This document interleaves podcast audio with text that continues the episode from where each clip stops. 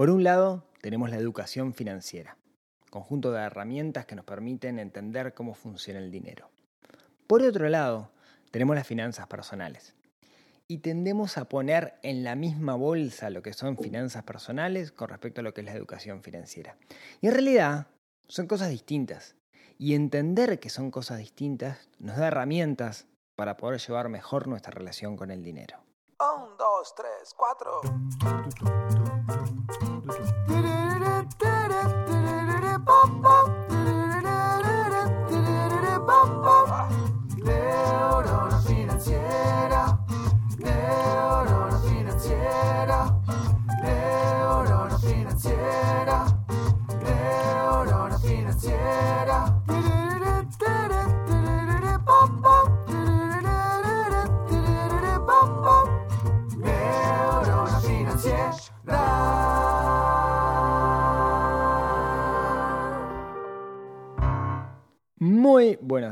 Tardes, noches para todos. Bienvenidos a un nuevo episodio del podcast de Neurona Financiera. Mi nombre es Rodrigo Álvarez. Mis amigos me dicen Rorro y desde hace unos cuantos años trabajo, mi propósito está relacionado con ayudar a las personas a mejorar su relación con el dinero. Este es el episodio número 206 y si todo sale bien, está saliendo a la luz el 21 de junio de este 2022, solsticio de invierno, la noche más larga de este año. Un placer para mí estar aquí con ustedes, nuevamente charlando de algún tema relacionado con, con dinero.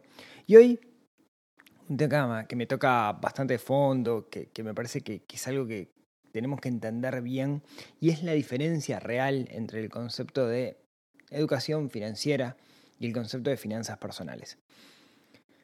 Son cosas nuevas, son cosas de las cuales el común de las personas no hablaba de estos temas hace algunos años, y sin embargo hoy por hoy, gracias a mucha gente que está colaborando en hacer que este tema esté arriba del tapete, se habla cada vez más. De hecho, yo que hace muchos años que estoy en esto, lo que veo es que como que está relativamente de moda, ¿no? Que, van apareciendo nuevos actores. Y eso es buenísimo, porque que aparezcan nuevos actores hace que se hable más del tema. ¿no? Eh, creo que, que, que, a veces nos pasa que conectamos con alguien y ese alguien habla de finanzas y nosotros nos enganchamos. Ahora, algo que me está pasando es que veo mucha gente que está confundiendo el concepto de finanzas personales con el concepto de educación financiera. Y son cosas distintas. Y hoy quiero explicar por qué y sobre todo por qué es importante para nosotros no solamente entender la educación financiera, sino entender las finanzas personales. A ver, ¿qué es la educación financiera? La educación financiera es educar, es entender cómo funciona el mundo de las finanzas, ¿ah? como lo dice la palabra.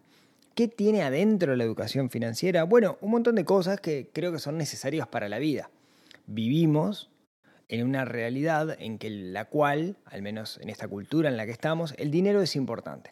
Nos guste o no nos guste, estemos de acuerdo o no estemos de acuerdo, no importa la ideología que tengamos, la realidad es que el dinero es importante. ¿sí? Depende cómo lo encaramos, pero lo cierto es que es importante para nosotros.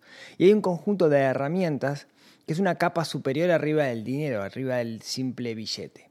¿De qué estamos hablando? Y eso es parte de tener educación financiera.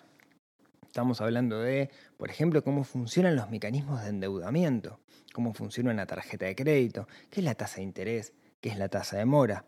Estamos hablando de lo que es una tarjeta de crédito con respecto a lo que es una tarjeta de débito.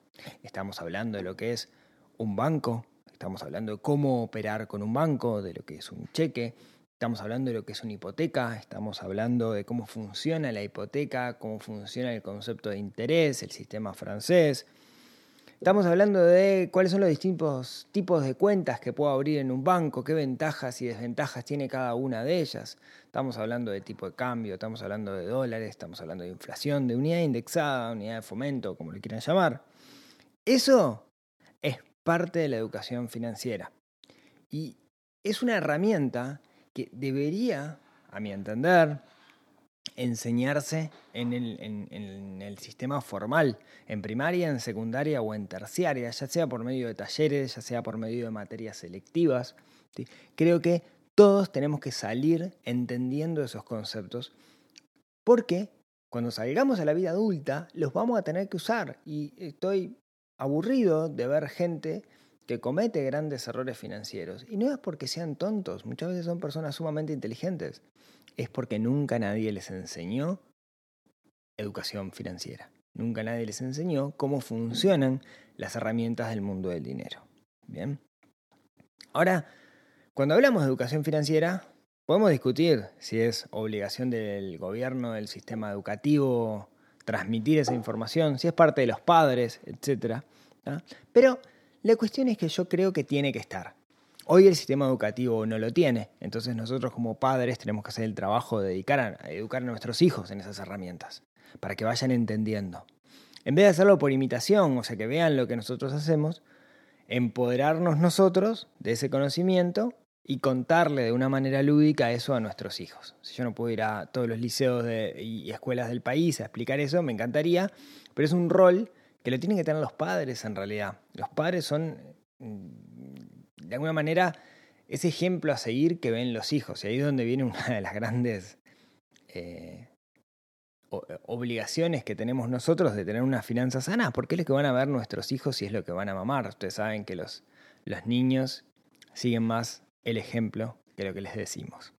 Ahora, eso es educación financiera. De hecho, hay un manual escrito por el Banco Central que se llama BCU Educa, que habla de educación financiera, lo pueden bajar, está buenísimo, y explica mucho de estos conceptos. Ahora, no es finanzas personales. ¿Por qué? Primero, las finanzas personales incluyen esto de, de, la educación financiera. Podemos decir que incluyen la parte de la mecánica del dinero, ¿no? de cómo funciona el dinero como herramienta pero es mucho más, es muchísimo más. Y ahí me ha llevado como unos cuantos años de estudio entender qué más es. Eh, las finanzas personales giran en torno a las personas y no en torno al dinero. La educación financiera gira en torno al dinero, en cierta manera. Es entender cómo funciona el dinero. Ahora, las finanzas personales no. Las finanzas personales van más allá. Las finanzas personales apelan a que nosotros como individuo nos desarrollemos. Las finanzas personales buscan que utilicemos el dinero como herramienta para ser personas más felices, más íntegras, más completas, si se quiere. El dinero como herramienta y no como fin en sí mismo. Ahora, las finanzas personales, si giran en torno a las personas, no, pueden tener solo herramientas financieras, sino que tienen que tener mucho más. Para mí, unas finanzas personales, en, mi sistema de trabajo, mi, framework, eh, de alguna manera las herramientas que yo utilizo están divididas en varias etapas. Una primera etapa, que es parte de las finanzas personales, es el relacionamiento con el dinero cómo nosotros como individuos nos relacionamos con el dinero y eso implica ir para atrás, ver cómo fue nuestra relación en nuestra primera infancia y hacer un proceso de trabajo en el cual nosotros tenemos que curarnos, entre comillas, o cambiar el paradigma existente que tenemos con respecto al dinero. Es increíble cómo paradigmas negativos producen que nosotros crezcamos con una visión negativa con respecto al dinero y no nos amiguemos con el concepto más adelante. Luego viene otra etapa que es la etapa de entender el para qué, y eso es definir los objetivos, tener objetivos financieros. Es sumamente difícil, en particular en largo plazo, definir objetivos financieros. Es sumamente complejo poder pensar en el nosotros del futuro. Pero existen formas, existen caminos en el cual empiezo por el corto plazo, que genero una dirección y de alguna forma voy caminando hacia esa dirección, que es el objetivo en el largo plazo. Esos objetivos deberían, o al menos creo yo, o en mi sistema es lo que promuevo, deberían girar en torno a quiénes queremos ser nosotros como individuos y no tanto en lo que queremos tener. ¿sí? Aquello de ir del, del ser al qué quiero hacer para después lo que tengo que tener en vez de empezar por el tener. No pienso en el BM, sino que pienso en quién quiero ser yo, cómo quiero vivir mi vida. Por eso la parte de definición de objetivos es sumamente importante y no podemos caminar en este camino de las finanzas personales si no tenemos un objetivo bien definido. Luego viene sí la parte de la mecánica del dinero. ¿no? de entender realmente cómo funcionan cada uno de los instrumentos. Y esta es la parte de la educación financiera que hablábamos al principio. ¿sí? Es este pedacito. Pero hay mucho más, digamos, ¿no? Porque algo que tenemos que hacer con esa mecánica del dinero es construir hábitos. Para construir hábitos tenemos que volver a la psicología, tenemos que volver a nuestro cerebro, a la neurociencia, a entender cómo funciona el cerebro para poder construir esos hábitos, para tener usar esas herramientas de manera saludable y de manera sostenible en el tiempo. Luego, ¿no? perdón, algo con respecto a los hábitos decíamos, las finanzas personales giran en torno a las personas y no en torno al, dinero. Entonces, algo que nos tiene que pasar con los hábitos es que algunos de esos hábitos son financieros. Por ejemplo, el registro de gastos que hablábamos el otro día. Otros de esos hábitos no son financieros. Otros de esos hábitos están relacionados con aspectos que terminan sí en las finanzas, pero en el corto plazo parece que fueran por otro lado. Por ejemplo, el hábito de la salud, ¿no? el hábito del entrenamiento, el hábito de comer bien, ¿no? Ese tipo de cosas termina repercutiendo sin duda en nuestras finanzas, pero al principio no lo vemos como con una repercusión directa. ¿Bien? Luego viene otra, otra etapa o algo que también es parte de, este, de alguna manera, de este framework de finanzas personales que estoy promoviendo, que es, tenemos objetivos definidos, tenemos las herramientas para poder llegar a esos objetivos, tenemos, construimos hábitos para poder llegar a esos, objetivos, pero después hay que hacer un plan. ¿no? Tenemos que construir un plan y dar seguimiento a ese plan. Y para eso también existen un montón de, herramientas que escapan a los financieros y tienen, eh, son más como de gestión de proyectos, podríamos decir, que es la disciplina que busca hacer eso. Eso, ese plan, ese conocimiento de gestión de, proyectos aplicado a nuestras finanzas personales, también es parte de la, parte de la educación, perdón, también es parte de las finanzas personales, no de la educación financiera. Es definir un norte y caminar y registrar y avanzar hacia ese norte. Es preguntarnos si estamos caminando el camino correcto todo el tiempo, si no, no estamos yendo para algún otro lado, si realmente estamos yendo por lo importante o estamos distraídos. Después viene otra pata que es la pata de la inversión. La mecánica de la inversión podríamos decir que es educación financiera. La mecánica es sencilla, que es un interés, cuáles son los mecanismos, etc. Ahora bien, para invertir hay otros aspectos que giran mucho más en torno a la persona, como cuál es el mecanismo, cuál es nuestra aversión al riesgo, para qué estoy invirtiendo. De nuevo volvemos a una parte más humana y no tan mecánica, volvemos a una parte donde hay que tener un entendimiento general del individuo que está del otro lado para ver en qué tiene que invertir. Que ese es uno de los, de los grandes temas que veo yo que, que, por ejemplo, acá el Banco Central le da el título de asesor de inversión a una persona que conoce cómo funciona el sistema financiero y que sabe hacer un perfilamiento de riesgo de la otra persona. Para mí mucho más, mucho más. Para mí se queda corto. Un asesor financiero no debería hacer eso, debería hacer muchísimo más, debería conocer realmente a la, otra persona, entender su problemática y, ver cómo esa inversión juega dentro de su plan financiero, que hoy no lo hace, creo. Bueno, capaz que hay alguno que lo hace, pero en su mayoría no. De hecho, muchos son vendedores de productos, venden fondos en vez de estar del otro lado. Em, y por último, por último, de una u otra forma, si aplicamos estos conceptos de finanzas personales, lo que termina pasando es que creamos una forma de vida. Incorporamos un conjunto de herramientas saludables a nuestra vida y eso cambia la manera en que vemos e interactuamos con el mundo para bien, muy para bien. Entonces, de una manera creamos una, filosofía de vida que no gira en torno al dinero, sino que usa el dinero como una herramienta y que tiene mucho de conductual, mucho de cómo es nuestra conducta.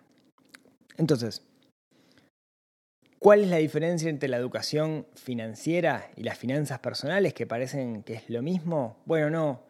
La educación financiera es la mecánica del dinero. Es cómo funciona, cuáles son las herramientas, cómo las utilizo, en qué situaciones, etcétera. ¿Es necesario? Totalmente. Como sabemos escribir, deberíamos saber educación financiera. Como sabemos matemática, deberíamos saber eh, educación financiera. No matemática financiera, educación financiera. Ahora bien, las finanzas personales van mucho más allá. Es usar esa educación financiera y un conjunto de aspectos que no son mecánicos, sino que son mucho más humanos, de alguna manera está relacionado con lo que es importante para nosotros, con lo que significa riqueza realmente para nosotros, no con acumulación, sino con entender cómo queremos que sea nuestro estilo de vida, y eventualmente nuestro estilo de vida puede implicar riqueza, pero no necesariamente, y poner a trabajar ese dinero y poner a trabajar un conjunto de hábitos y poner a trabajar nuestra existencia en pro de conseguir esos objetivos que nos hacen personas más felices. ¿sí? Quería explicar esto porque es fácil que mezclemos los conceptos de finanzas personales y educación financiera. Y como ven, son cosas distintas. Las finanzas personales nos ayudan a vivir una mejor vida y escapan al dinero. Es mucho más conductual, mucho más introspectivo que si usar, sé usar bien o sé usar mal la tarjeta de crédito. Yo esto no lo descubrí casualmente, sino que yo te los digo ahora con cierta... Y tú dirán, ah, claro, pero por supuesto que obvio.